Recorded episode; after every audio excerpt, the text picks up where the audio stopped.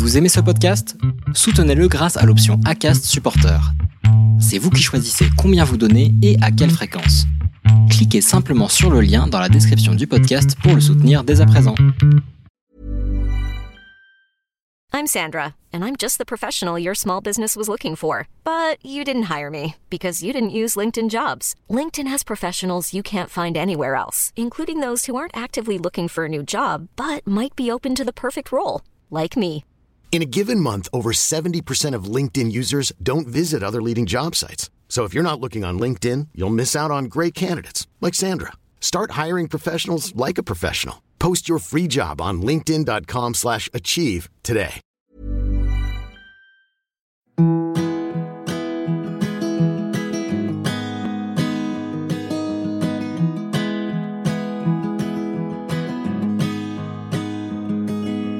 I'll be behind you, Josephine. I won't leave you waiting in between. And the cigarette you bummed from me is almost burning out. You suck it till your fingers burn and then you throw it on the ground. Bienvenue dans l'épisode 16 de la saison 2 du podcast Les enfants vont bien. Comment ne pas s'interroger sur la perception de l'actualité par nos enfants? Je crois pouvoir dire que le bien-être de nos bébés, bambins et ados, leurs émotions et leurs ressentis sont au cœur de nos préoccupations avant même leur conception. Parce qu'on le sait, une partie de la société n'est pas prête à laisser nos familles vivre en paix. Elle s'octroie même un droit de regard sur elles, voire un droit de les légitimer. Et pour cela, ils font du bruit, enrôlent leurs enfants à eux et diffusent des propos violents qui peuvent arriver aux oreilles des plus petits comme des plus grands. Si l'injustice est très largement perceptible pour nous, adultes, face à cette déferlante de haine et de jugement, qu'en est-il pour nos enfants et surtout, comment devons-nous leur expliquer l'inexplicable, l'intolérable, l'incompréhensible? Natacha, hâte la curiosité bienveillante, psychologue spécialisée en périnatalité, nous apporte avec justesse des éléments de réponse et surtout nous explique leur mode de fonctionnement et de pensée. Si cela n'excuse rien, nous avons de notre côté au moins le mérite de chercher à comprendre leur schéma cognitif pour, pour armer nos enfants au mieux et les protéger. Je vous souhaite une bonne écoute. PS, vous pourrez le constater, la bande son de Natacha n'est pas très qualitative et je m'en excuse. Je suis en train de trouver des solutions pour remédier à ces soucis récurrents de qualité. J'espère que cela n'altérera pas la qualité de l'échange. Place à l'épisode. Bonsoir Natacha. Bonsoir Constance. Je te remercie beaucoup de t'être rendue disponible à ma demande pour, euh, pour un nouvel enregistrement concernant, euh, alors aujourd'hui, un sujet qui est hyper d'actualité.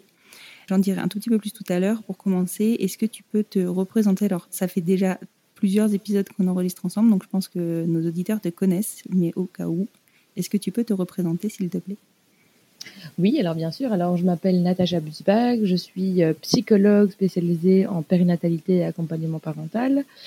Euh, je suis moi-même maman euh, queer euh, et solo en l'occurrence. Et donc j'ai un compte sur Instagram qui s'appelle La Curiosité Bienveillante où je partage pas mal de contenu par rapport à la parentalité et à plein de sujets de société.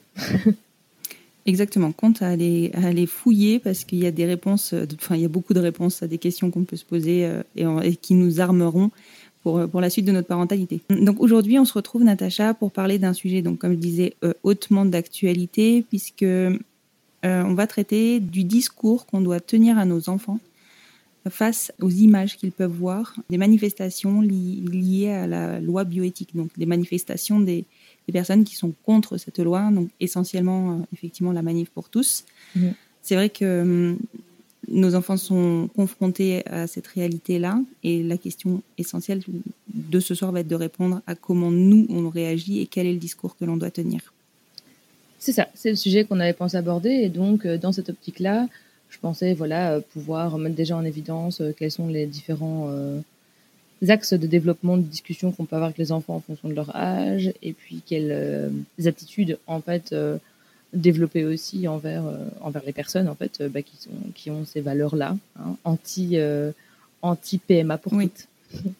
Oui, voilà. Oui, parce que effectivement, tu, tu le soulignes très très bien. Déjà pour commencer, il va y avoir une notion d'âge des enfants qui vont être confrontés à, à ces images, parce que ces images, elles sont parlantes essentiellement quand on, enfin beaucoup quand on lit les panneaux, si on n'écoute pas forcément le discours. Et, donc du coup, ça, voilà, il y a vraiment une notion d'âge déjà d'apprentissage de la lecture.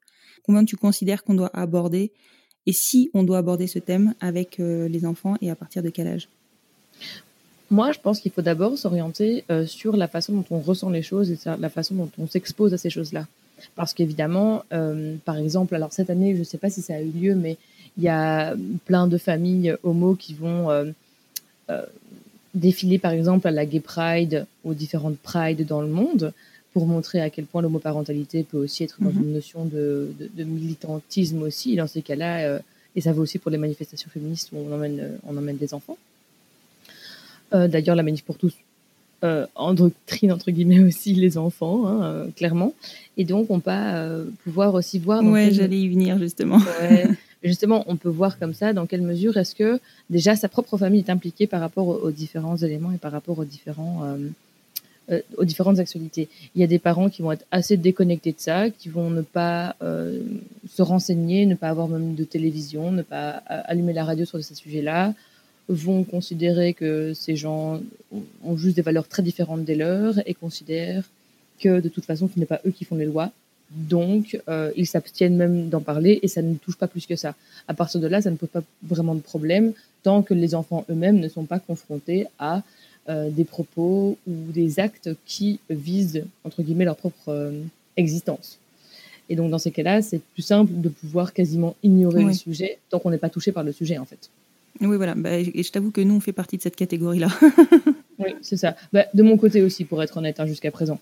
D'un autre côté, il y a des fois où l'actualité, par exemple, va me saisir, ou va saisir d'autres familles, etc., ou que c'est des gens qui sont vraiment dans un grand militantisme et une grande euh, force d'action par rapport à ça, où clairement chaque euh, rebondissement va vraiment les faire bouillir intérieurement. Et là, je pense que moi, clairement, les derniers rebondissements m'ont vraiment fait bouillir personnellement. Donc, je me suis dit, OK, euh, clairement, comme moi, j'ai réagi aussi par rapport à l'instruction en famille. J'ai expliqué à ma fille ce qui me faisait réagir, par exemple, hein, et on explique en fait ce qui nous fait réagir et pourquoi ça nous fait réagir. Alors évidemment, c'est là qu'on va adapter son discours en fonction des enfants et qu'on va surtout euh, parler de son ressenti, de les émotions qu'on ressent, en étant euh, toujours dans une optique où euh, on va s'orienter sur ce que l'enfant peut comprendre de la situation. Et c'est pour ça que quand ils sont tout petits, on peut dire par exemple, euh, je pense aux enfants qui ont 2, 3, 2, 3 ans, euh, et ben voilà, je suis énervée parce qu'il y a des gens qui militent euh, contre nos familles. Et en fait, à cet âge-là, c'est un concept assez abstrait. Et donc, ils vont dire, oh oui, très bien, bon, ça s'arrête là. Mais au moins, on a dit les choses comme on les ressentait. Et puis plus tard, mmh. évidemment, si par exemple, notamment les enfants ont été confrontés à des images, ont été confrontés parfois même à des propos, hein, J'imagine que si un jour euh, on se fait surprendre par une manif pour tous avec des propos hyper dégradants et que c'est une famille euh, homo qui se balade à ce moment-là, je suis pas sûre que les militants soient hyper tendres et donc peut-être que les enfants peuvent assister à des choses comme ça ou entendre à l'école des propos euh, par d'autres enfants qui répètent ce que les adultes leur ont dit. Et donc quand ils apprennent qu'un enfant a deux mamans ou qu'une seule maman ou deux papas, vont avoir des propos qui vont être clairement discriminants à son égard. Et là, évidemment, la question, ça va être de se pencher sur, bah, tiens, quand on t'a dit ça, qu'est-ce que tu as ressenti? Qu'est-ce que tu comprends de, ce qu'il t'a dit? Oui, c'est ça qu'on veut vraiment protéger nos enfants, en fait. Et c'est vrai que il y a deux façons de protéger nos enfants. Soit en n'en parlant pas, mais c'est sûr qu'à un moment donné, enfin, c'est clairement ignorer ou faire l'autruche. Hein. Mm-hmm. Et à un moment donné, il va quand même falloir expliquer. Et ça, oui. ça, je sais que moi, je commence à arriver dans l'âge où euh, il va falloir que, que, je pose des mots et que bah, la réalité, enfin, en tout cas, mes enfants vont se confronter à, la réalité. Et, euh, et puis, tu, tu, as sinon, effectivement, bah, la, transparence totale, mais euh, où là, tu, tu, touches à la candeur, je pense, de, de l'enfant, dans sa famille, en tout cas. voilà, c'est vraiment les deux, les deux possibilités.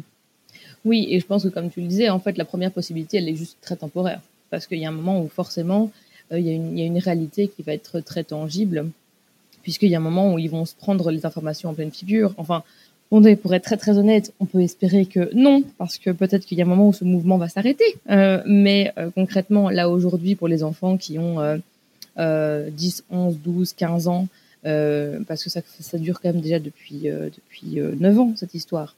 Donc, quelque part... Oui, complètement quelque part, là maintenant, il faut bien mettre des mots sur les problématiques et donc expliquer à quel point, en fait, euh, ces personnes-là ont des valeurs différentes et d'abord partir sur ok mais qu'est-ce que toi toi t'as compris quoi de cette situation là donc en se basant sur ok quelles sont les peurs que ça a pu engendrer chez l'enfant en question? Quelles sont les craintes que ça peut engendrer? Quels sont les questionnements qui peuvent que ça peut faire émerger? Parce que c'est peut-être aussi de là que vont émerger les questions par rapport à, la génétique et à dire bah, tiens ok là, ces gens-là ils disent un papa et une maman euh, moi théoriquement, je n'ai que euh, deux mamans, où j'ai clairement, euh, il y a peut-être un élément, en tout cas génétique, qui manque dans ma famille. Donc ça veut dire que on m'a toujours, souvent c'est ce qui se passe, hein, toujours raconté mon histoire, mais peut-être que là la pièce tombe en fait. Il y a toujours un moment où la pièce tombe. Et donc là, peut-être que c'est ce moment-là où la pièce va tomber, de se dire tiens, en fait vraiment, oui, en effet, je n'ai pas une histoire de conception euh, identique à celle de la majorité des enfants qui sont faits au sein d'un couple hétéro ou, euh, même s'il y a quand même une personne sur six qui finit en PMA, la grande majorité euh, est conçue naturellement et sans intervention médicale et sans donneur. Oui, ouais, complètement. Après, c'est sûr que voilà, le, le, le, dialogue qu'on peut avoir par, par rapport à, à, la manif pour tous, enfin en tout cas aux manifestations du moment, euh, il va ouvrir sur d'autres questions qui peut-être n'ont pas été abordées ou qui peut-être l'ont déjà été. Tu vois, techniquement, enfin non, pas techniquement, mais tu vois, nous, déjà, on a abordé toutes ces, tous ces sujets-là pour expliquer notre famille à nos enfants. Donc elles savent, elles sont au courant. Par contre, moi, ce qui m'arrête, c'est de, les confronter à la violence, en fait, de, de, la société, finalement. Enfin, alors, attention, hein, d'une frange de la société. Oui, c'est ça, tout à fait. Et je comprends, et c'est sûr que c'est extrêmement dur de se dire que il y a une partie de la population qui milite concrètement pour, le fait que, que, nos enfants n'existent pas, en fait, et que nos familles n'existent pas, elles ne soient jamais reconnues en tant que telles. Et ça, c'est assez violent parce qu'en effet, ça te dénie une partie de, ta, de ton identité. Et donc, la mhm. question, c'est de se dire, en effet, OK, à partir du moment quand est-ce que ce truc-là est ressenti, et comment est-ce qu'on comment est-ce qu'on peut, euh, entre guillemets, s'armer par rapport à ça? Parce que malheureusement, on, doit parler de, presque dans un langage militaire comme ça, parce que les propos, la violence, certes, peut peut être combattu par une absolue non-violence, etc. D'un autre côté, ça remue des choses qui peuvent être très fortes en soi, et d'autant plus pour les enfants, et se faire par exemple harponner en cours de récréation ou avoir des propos extrêmement euh, désagréables. Euh, je sais pas, moi, imaginons, hein, euh, as, euh, toi, par exemple, une de tes filles qui devient super amie avec quelqu'un et tu découvres plus tard que c'est quelqu'un qui c'est une famille qui fait partie d'un manif pour tous alors que tu savais pas au départ parce que vous ne saviez pas forcément que vous étiez de maman et eh ben cette personne-là va peut-être, ta fille va peut-être recevoir des commentaires négatifs et peut-être qu'au au, contraire, peut-être qu'il va y avoir un revirement de situation aussi dans leur perspective à eux, parce qu'ils vont peut-être se rendre compte que ta fille n'est pas du tout euh, le prototype de ce qu'ils pensaient être euh, l'enfant issu d'un couple queer. Et donc c'est peut-être ça aussi qui peut se dire être intéressant, c'est mhm. que il n'y a pas forcément de, il va pas forcément y avoir de la violence forcément, mais il y en a. La société comprend de la violence. Euh, clairement euh, parlait tout de suite du fait que, bah oui, écoute ma chérie, c'est sûr qu'aujourd'hui, être queer dans la société, on peut encore se faire euh, tabasser dans la rue. Et, euh, et, et, ça vaut en fait pour toutes les discriminations, quelles qu'elles soient. les discriminations systémiques sont par essence extrêmement violentes parce qu'en plus, elles sont renforcées par le système. Et en l'occurrence, là, à partir du moment où les lois bioéthiques vont à l'encontre de l'existence ou de la reconnaissance totale et pleine de nos familles, c'est une violence systémique en fait. Mmh oui, complètement. Enfin, on est clairement dans une violence systémique. Là-dessus, je pense qu'il n'y a, a, même pas de débat. et alors, pour en revenir, du coup, à cette notion d'âge, quels sont les mots qu'on doit employer? Parce que, évidemment, le vocabulaire des enfants n'est pas le même en fonction de, de, leur évolution. quels sont les mots qu'on peut... Donc, tu, tu, parlais de 2-3 ans, donc expliquer le pourquoi toi, ça te met en colère en adaptant le discours à partir de quel âge on, rentre vraiment dans le, détail en fait? Bah écoute, vers 2-3 ans, tu peux dire par exemple que tu es en colère par rapport au fait qu'il y a des gens qui ne reconnaissent pas le fait que nos familles soient euh, de vraies familles et qu'il y a des gens qui ne comprennent pas. Et en fait, plus tard, au fur et à mesure, en fait, je pense que rester sur cette ligne de, de, de mire de OK, euh, il y a des gens qui ne comprennent pas, qui ne comprennent pas nos familles, qui ne comprennent pas le fait qu'en fait, bah, deux femmes peuvent avoir des enfants parce qu'en effet, biologiquement, deux femmes ensemble ne peuvent pas avoir d'enfants. Et il y a des gens qui pensent qu'il y a seulement un homme et une femme qui peuvent avoir des enfants ensemble. Et ça veut dire que ça va confronter leurs valeurs, que ce soit pas le cas. Comme ça pourrait confronter tes valeurs, je sais pas moi, euh, que ici mhm. on mange du chien, du chat, etc. Eh bien, ça va confronter leurs valeurs à eux. Et eux, ça leur fait peur parce qu'ils ne comprennent pas très bien ce qu'il y a derrière. Et je pense que partir sur une logique où on va essayer de faire comprendre à l'enfant que, aux enfants que euh, ces gens-là ne sont pas fondamentalement véhéments envers euh, nos individualités, euh, mais surtout par rapport à une logique globale et par rapport au fait que ça va à l'encontre de leurs valeurs. Et ben en fait, ça permet aussi de ne pas prendre les choses personnellement très à cœur et ne pas se sentir euh, blessés eux-mêmes là-dedans, parce que évidemment ils sont touchés par la question, mais l'objectif c'est pas d'attiser de la haine chez eux, de se dire qu'ils vont qu'on va les préparer à être prêts à en découdre. Mais par contre, on peut se dire, ok, il y a des gens qui vont mhm. pas nous comprendre, il y a des gens qui pourront nous comprendre, et il y a des fois où tu peux y répondre, si tu te sens capable d'y répondre et que quelqu'un en face de toi te dit une remarque et que tu lui réponds et qu'il y a une discussion qui peut s'enclencher. Mais si tu te sens attaqué et tu sens qu'il y a de l'agressivité en face, tu n'es pas obligé de répondre. Tu peux juste dire on ne se comprend pas, donc je n'ai pas envie de parler. Par exemple, si c'est vraiment un affrontement direct. Par rapport à la situation globale, imaginons, euh, je tombe sur un enfant qui a 9-10 ans, qui tombe sur les manifs, qui voit les panneaux et qui fait mais ok, c'est quoi pourquoi, pourquoi tant de violence par rapport à ça? Et je pense que là, c'est la même chose. En fait, c'est essayer de vraiment entrer en empathie avec ces gens-là, c'est comprendre vraiment la façon, disons, mais pourquoi, quel est le schéma cognitif qu'ils ont derrière tout ça, quel est le schéma de pensée qu'ils ont derrière tout ça et pourquoi est-ce qu'ils pensent comme ça? Pour leur montrer en fait que mhm.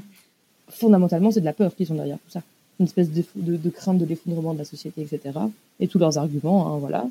Et se dire, ok, toi et moi, on sait bien, on voit bien, on vit dans une réalité qui semble manifestement une réalité parallèle à la réalité dont ont peur ces gens-là en fait. Mhm.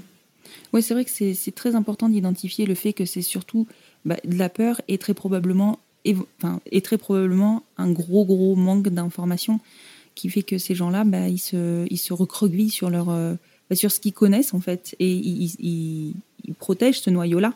Tout à fait. C'est ça. C'est vraiment, euh, de toute façon, comme beaucoup de choses, hein, c'est vraiment mu par la peur, mu par la crainte d'une destruction sociétale, etc. Parce que euh, il faut bien reconnaître que la société quand même euh, évolue pas mal euh, et en quelques, on va dire en, une dizaine de décennies, hein, ça a quand même beaucoup évolué.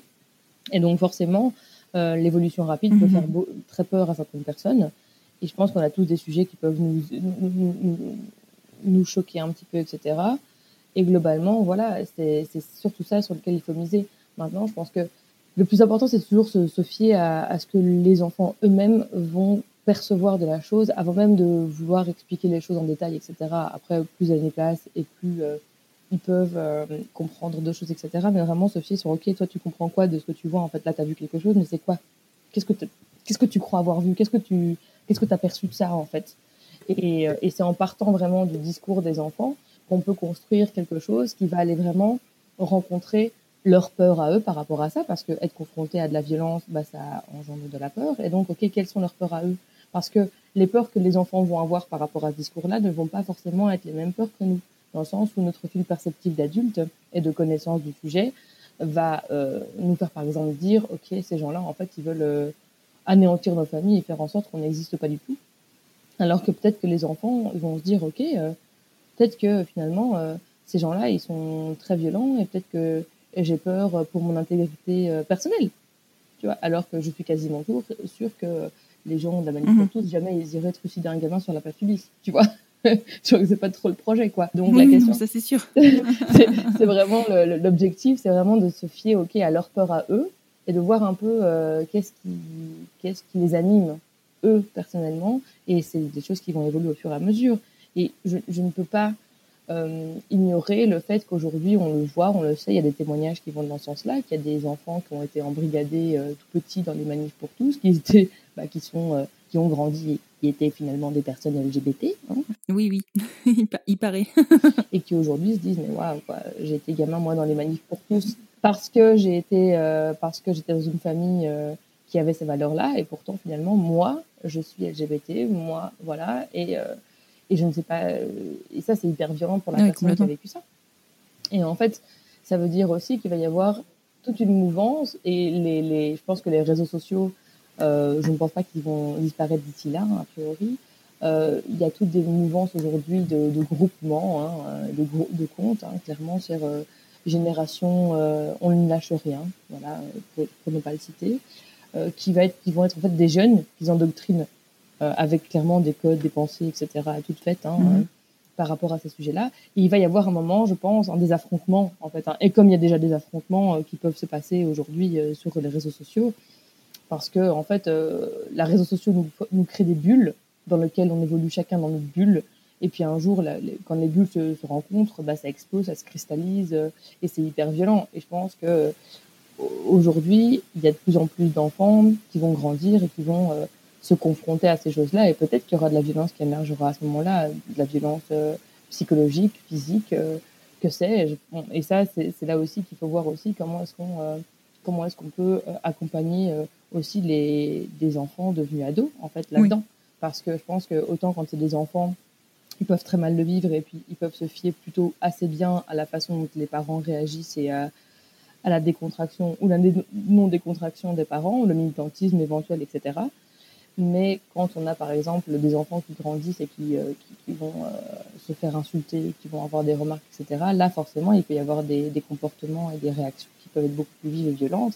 Et je pense que euh, c'est là aussi il faut avoir un impact. On peut discuter en fait des choses très concrètement et très frontalement, euh, tout en euh, évidemment essayant de, de, dégrossir les envies de violence, même si pour moi dire que la violence n'existe pas et qu'il faut absolument pas répondre par la violence, c'est une aberration parce qu'on va pas dire à un gamin qui se fait tabasser, admettons, hein, parce que ça existe encore, euh, tu te fais tabasser, ne réagit pas.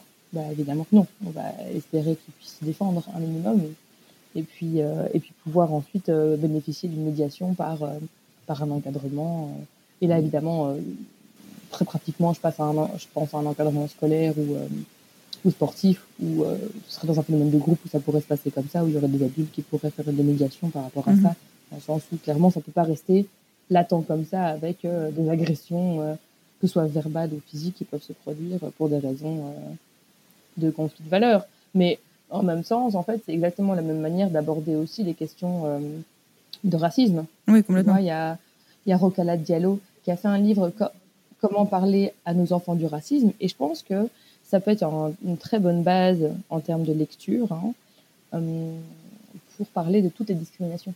Et donc, euh, et l'homophobie est une discrimination euh, comme une autre. Oui, tout à fait, tout à fait.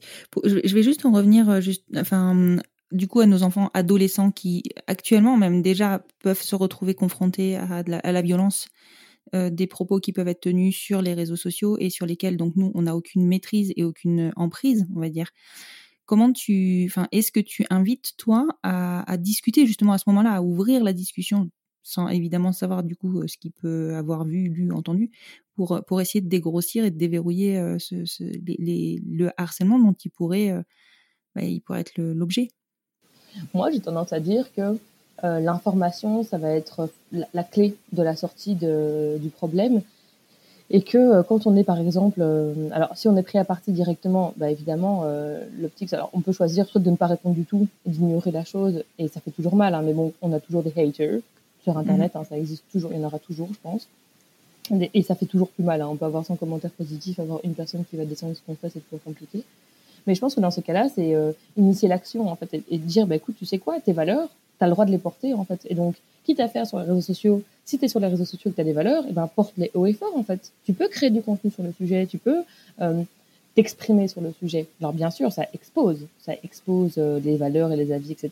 Mais au moins, la personne qui a été attaquée ou la personne qui, a, qui veut, euh, ok, faire comprendre qu'en fait, sa famille, sa façon de fonctionner, son existence est quelque chose de totalement bah, c'est horriblement banal en fait, hein, l'existence de nos familles. Hein, voilà, et eh ben euh, peut le mettre en avant en fait. Oui, clairement. Et mettre en évidence à quel point la, façon dont ils le vivent. Ça, ça va vraiment dépendre de la personnalité de l'adolescent que tu, tu, as en face, parce que les adolescents, ils restent quand même. Euh, après, euh, je, te, parle en, non connaissance de cause, mais les adolescents, enfin, s'exposer, c'est compliqué.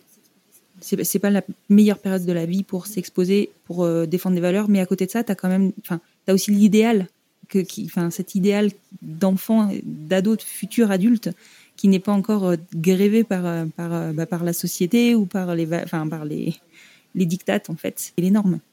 Oui, tout à fait. Après, je pense que c'est en effet une question totalement de personnalité de tempérament que l'ado va avoir à ce moment-là, de te dire, OK, comment est-ce que, comment est-ce que lui vit la chose? En fait, ça se trouve, tu auras plein d'ados qui vont se retrouver confrontés à des gens qui vont, qui vont avoir des propos peut-être négatifs à leur rencontre. Euh, et je pense quand même, enfin, si on regarde les choses très concrètement, les gens de la manif pour tous, c'est quand même une très très faible majorité euh, une très faible minorité de la population.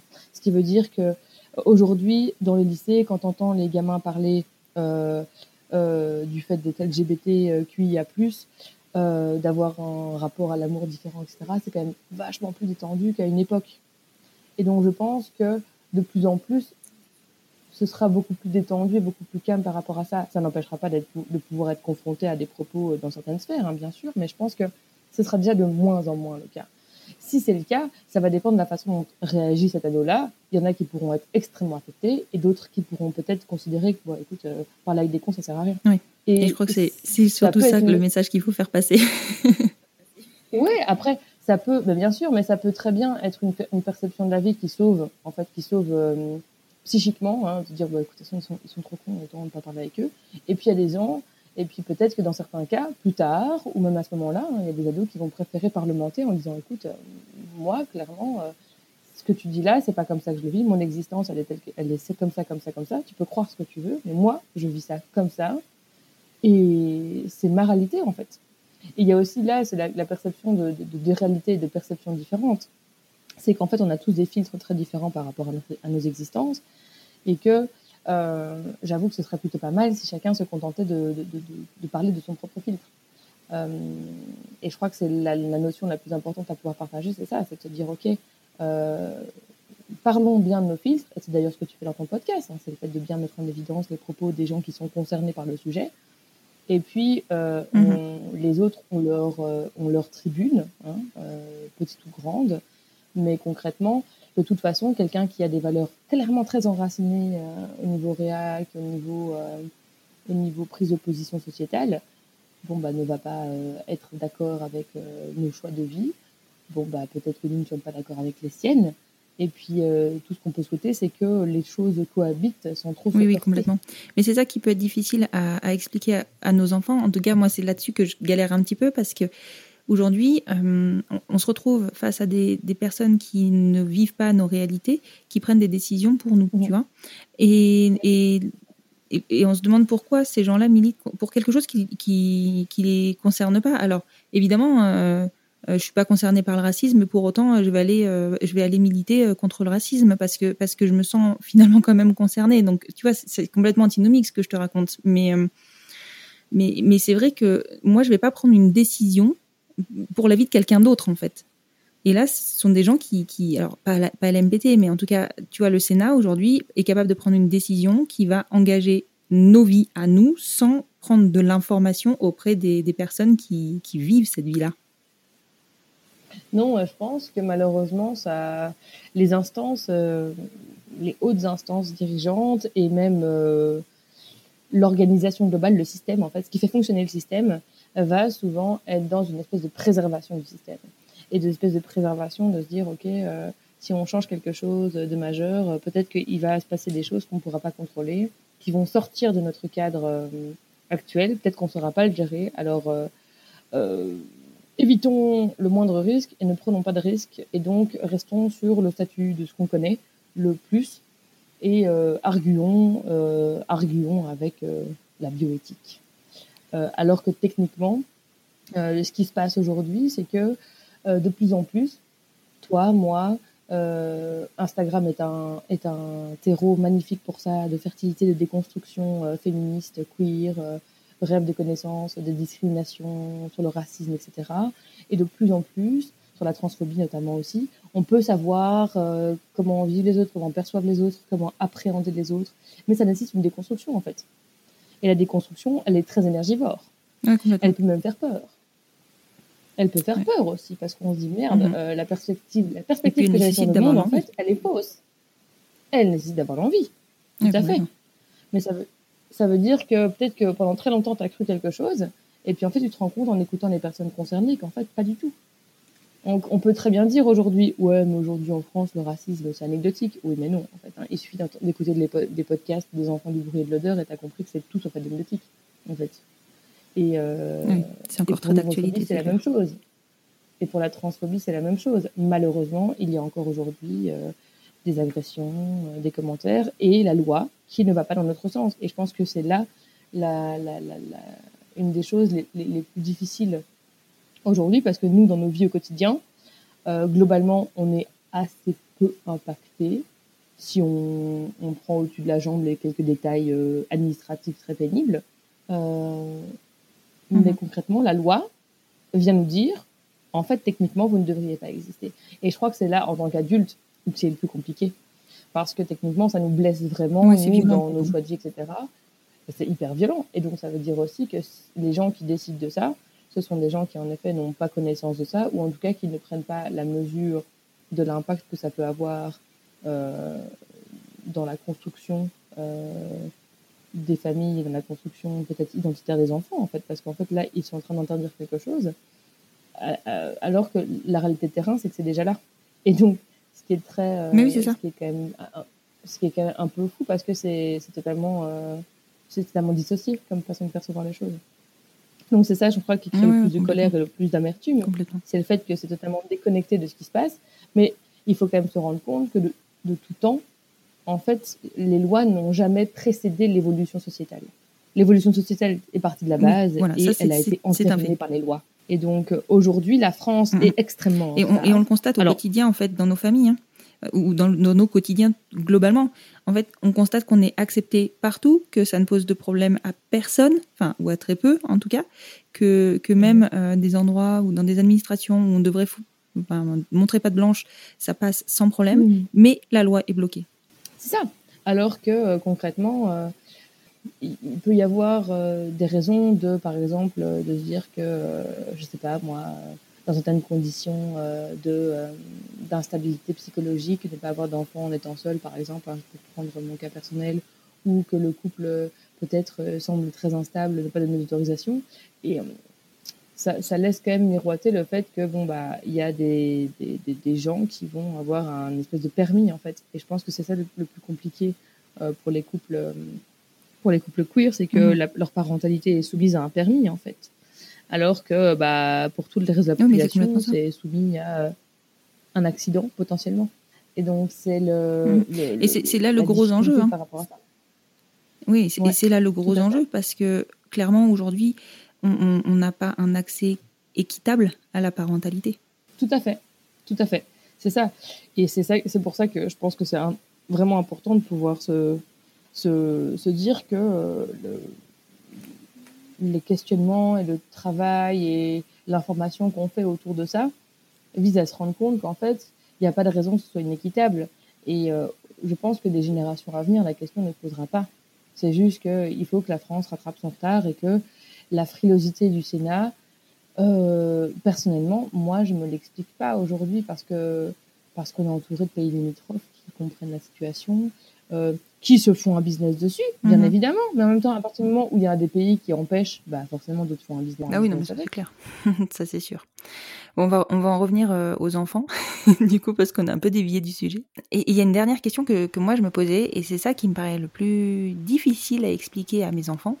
C'est comment et pourquoi des enfants se retrouvent enrôlés dans, dans ces manifs encore aujourd'hui. Euh, parce que oui, c'était le cas il y a 9 ans, mais c'est toujours le cas aujourd'hui. Et enfin, ces enfants, enfin tu vois, ces enfants-là, euh, je pense que pour nos enfants, ce sont leurs alter ego et ils ont, euh, ils ont, euh, bah, ils ont une voix, tu vois, alors qu'en fait c'est pas leur propre bah, pensée. c'est très souvent le cas avec les enfants. Je pense que concrètement, il faut être aveugle pour pour ne pas voir que nos enfants répètent exactement ce qu'on dit. je veux dire jusqu'à très tard, jusqu'à très tard, les enfants vont répéter nos propos.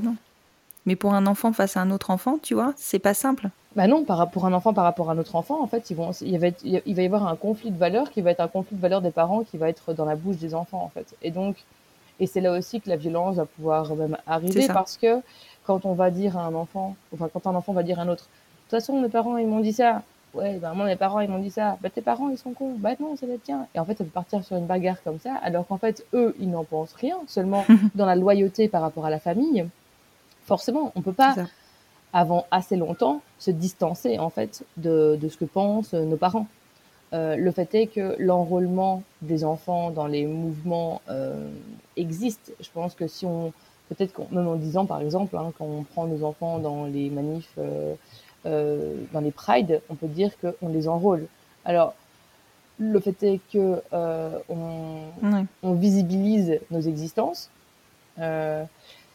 Très probablement qu'on a des, on a des éléments de langage, bien sûr, qui nous permettent une argumentation. Et je pense que ça, c'est le le propre de chaque, euh, de chaque, euh, j'ai envie de dire lutte, mais je pense qu'on peut dire ça, de chaque lutte. On a évidemment des éléments de langage qui nous permettent d'être compris, en fait, par la majorité, enfin, ce qu'on espère.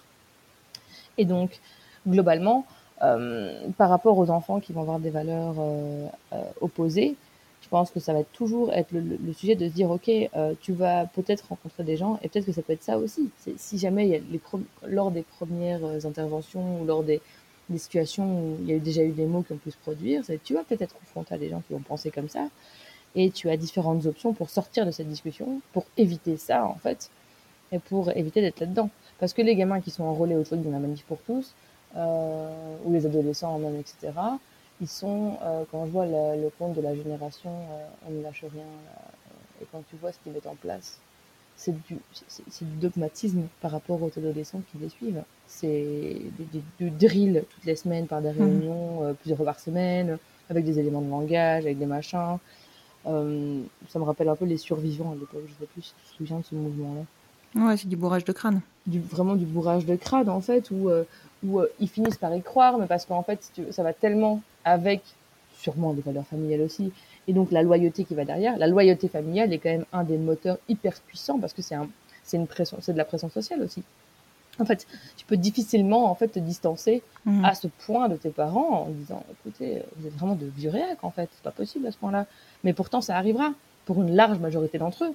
C'est ce qui va se passer. Alors peut-être peut-être pas autant, pas aussi frontalement que ça, mmh. mais ça arrivera en fait il va évidemment y avoir des, enfants qui vont euh, se mhm. dire, se distancer de ce que pensent leurs parents et dire mais dans quel milieu je suis tombée quoi. Mais n'empêche que ça demande une sacrée dose de de, de, recul. et la dose de recul, elle arrive généralement aux alentours de 14, 15, 16 ans quoi. Et puis souvent, quand ils sont confrontés peut-être eux-mêmes à leurs expériences et à leurs attirances personnelles, etc., en sachant que l'adolescence est de plus en plus fluide, qu'aujourd'hui euh, on, on, expérimente d'autant plus, etc. Et ben en fait ça va être peut-être dans ce sens-là.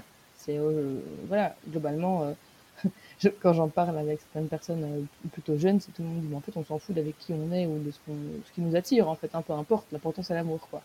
Et quand j'entends ça, moi, moi j'ai mon cœur qui fait genre oh oui bonheur bonheur bonheur. Mais c'est ça. Et voilà. Ça a tellement avancé. Mm, mm, mm. Donc je me dis voilà, je pense que clairement il y a de l'endoctrinement. Il n'y a pas que ça, heureusement. Et alors, si on synthétise un petit peu euh, ce qu'on vient de voir ensemble, euh, est-ce que tu pourrais nous donner les tips, en fait, enfin les petits conseils, euh, enfin nous rappeler les conseils pour pour parler à nos enfants de façon synthétique, et peut-être nous donner un peu des pistes de, de lecture ou des pistes, bah, enfin oui, des ressources pour pour nous guider un peu plus, pour aller au-delà? Oui, bien sûr. Alors, euh, la première chose que je, rappelle, donc, c'est vraiment s'orienter sur euh, le ressenti de l'enfant, de ce qu'il a pu percevoir lui, de sa crainte, de, des craintes qui, peuvent témoigner, etc. Des craintes, et quand je parle de crainte, c'est aussi des témoignages d'anxiété qu'il peut y avoir hein, chez les tout petits, quand ils nous voient en colère, etc., ou qu'ils nous voient anxieux par rapport à quelque chose, là, comme ça a pu se produire, par exemple, par rapport à la décision du Sénat. Euh, ça va être de focaliser plutôt sur leur réaction émotionnelle à eux, c'est de mettre en mots ce qu'on pense qui euh, cause le problème. Et ça va être d'expliquer succinctement euh, les raisons pour lesquelles nous, on se sent mal et de leur dire que de toute façon, c'est des trucs de grands et que de toute façon, on fait en sorte que tout aille bien et qu'ils peuvent se rassurer par rapport à ça. Quand ils grandissent, ça va être vraiment de pouvoir s'orienter sur le discours que eux ont, sur les craintes que eux peuvent avoir par rapport euh, à ce qu'ils ont perçu de la situation, donc vraiment s'orienter vraiment sur leur perception à eux, et évidemment, en fonction de l'âge grandissant, leur perception va évoluer, changer, leurs craintes vont changer, leurs questions vont évoluer, et donc, je pense que de répondre le plus authentiquement possible en accent sur le fait que ces personnes-là ont des valeurs différentes, et d'essayer de comprendre, et d'entrer vraiment très fondamentalement en empathie avec eux, et en essayant de ne pas juger en disant bah de toute façon c'est des cons ils pensent pas. Et bien sûr qu'on peut penser ça et que c'est beaucoup plus euh, facile de d'évoquer ça comme ça. Par ailleurs ça ne permet pas aux enfants de pouvoir comprendre pourquoi l'autre fonctionne comme ça. Alors que si on explique et si on permet de comprendre comment est-ce que d'autres personnes peuvent fonctionner différemment ça permet aussi d'ouvrir la discussion par ailleurs de dire ok toi tu penses comme ça moi je pense comme ça. On a des fils perceptifs différents et des pensées différentes. Peut-être qu'on peut trouver un chemin commun ou en tout cas au moins s'ignorer et pour les ados, ça va être de pouvoir, mmh. euh, pareil, euh, donner des arguments, donner la possibilité de s'exprimer par rapport à ça, euh, partir de leur ressenti, favoriser, le, favoriser la communication par rapport à eux, qui sait investir dans ce cas-là l'engagement par rapport aux associations aussi, faire intervenir si on sait que par exemple dans un lycée ou dans une classe, etc., il va y avoir des propos extrêmement violents qu'on peut tenir, c'est ok, quelle association on peut faire intervenir pour euh, faire comprendre plus de choses de manière collective. Donc en gros, il va, il va y avoir un soutien aussi euh, d'un point de vue de l'encadrement aussi. C'est que l'encadrement ne doit pas laisser pourrir les situations. Et je pense que c'est là que c'est important, c'est qu'on a tous une responsabilité commune par rapport à ça. Comme on laisse pas un enfant, un chien ou euh, un, humain se faire battre dans la rue, eh ben on va pas non plus laisser des adolescents ou des enfants se faire traiter de fils de Gwyn ou de filles de Gwyn à la récréation, quoi, en fait. Ouais, Très simplement. Ouais, clairement. Et le, le, système éducatif a un rôle hyper important à jouer. Et c'est vrai que des fois, il se dédouane. Et là, je pense que c'est à nous, parents, d'aller euh, remettre les points sur les i. Mais complètement. Et je pense que le système éducatif est important parce que la majorité des enfants sont scolarisés et que donc forcément, il y a, on peut pas dire qu'il n'y a pas d'impact et que euh, et que il euh, y, a, zéro valeur transmise par l'éducation nationale. C'est totalement faux. Bien sûr qu'il y a des valeurs, et heureusement qu'il y a des valeurs qui sont transmises par l'éducation nationale, et que c'est pas uniquement des valeurs républicaines. Mais complètement. D'ailleurs, un peu vidées de leur sens. Mais euh, il y a un, besoin clairement que l'encadrement soit euh, soit dans, dans l'empathie, dans l'accueil, dans la compréhension et dans, dans, dans la proactivité quand, ou, ou, au moins dans la réactivité quand il y a quelque chose qui se passe en fait.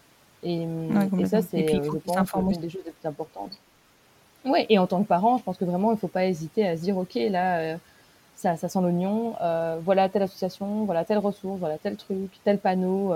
je vois le collectif famille qui met à disposition maintenant, à disposition des ressources d'information, de communication, etc. par rapport à ça. Et d'aller voilà, piocher justement les ressources qui existent déjà pour sensibiliser les jeunes et moins jeunes publics, hein, parce que clairement. Euh, euh, et il faut le faire de manière extrêmement pertinente parce qu'en effet, il y a encore des gens qui vont croire à des espèce de propagande homosexuelle. Ça me fait toujours ça.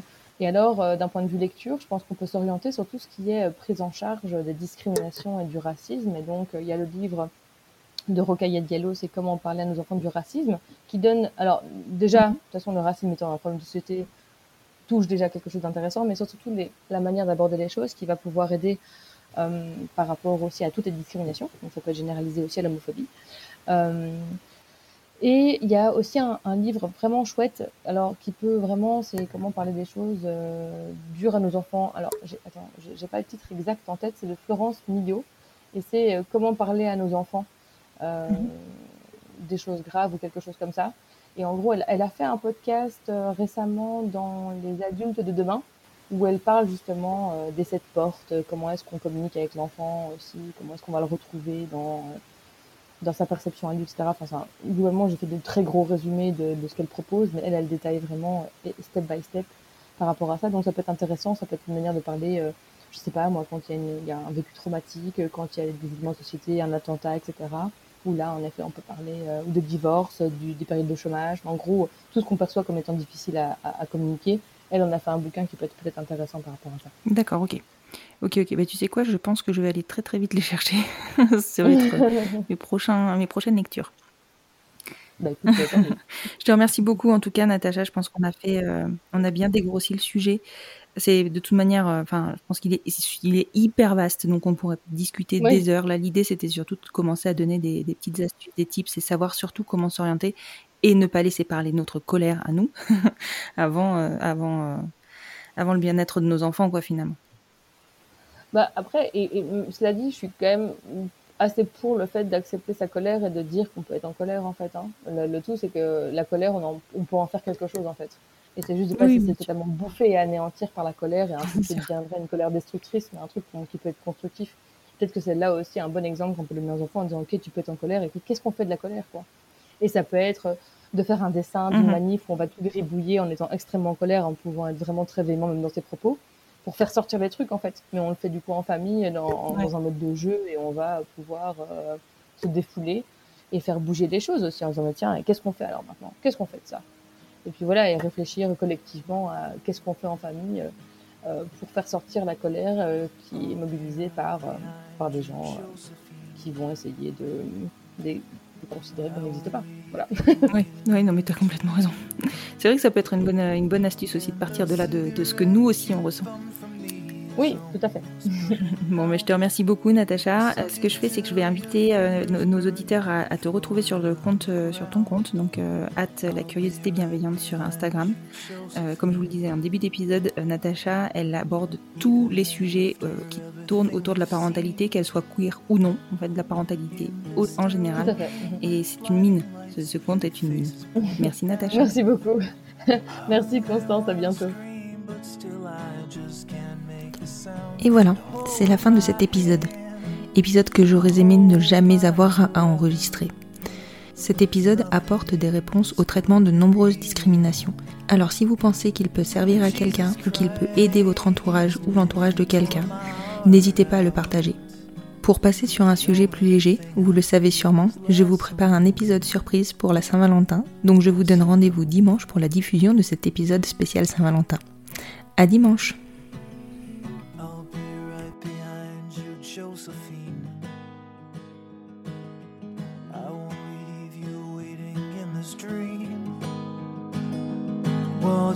watch the people speaking words you can't quite comprehend.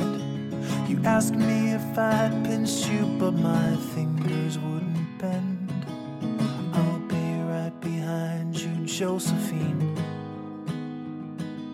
Just like I was when we were 17 I guess it's only been a year, but still it feels like 34. I don't feel like I am living in the same skin anymore. Now hold my hand, hold my breath. There's nothing in this world we really own. And Jesus Christ, if you tore my heart out, the only thing I'd feel is less alone, mess alone.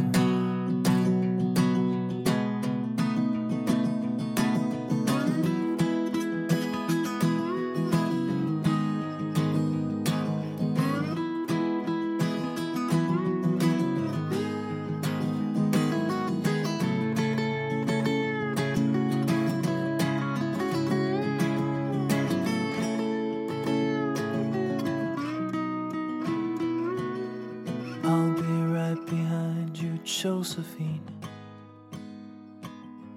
Even when my soul's an amputee, and my bleeding heart is sinking in the lake inside my chest. So I grab what I can cling to and I leave behind the rest. Now hold my hand, I'll hold my breath. There's nothing in this world we really own. Jesus Christ, if you tore my heart out, the only thing I'd feel was less alone. Now hold my hand and take my breath and leave behind the things you'll never own. And Jesus Christ,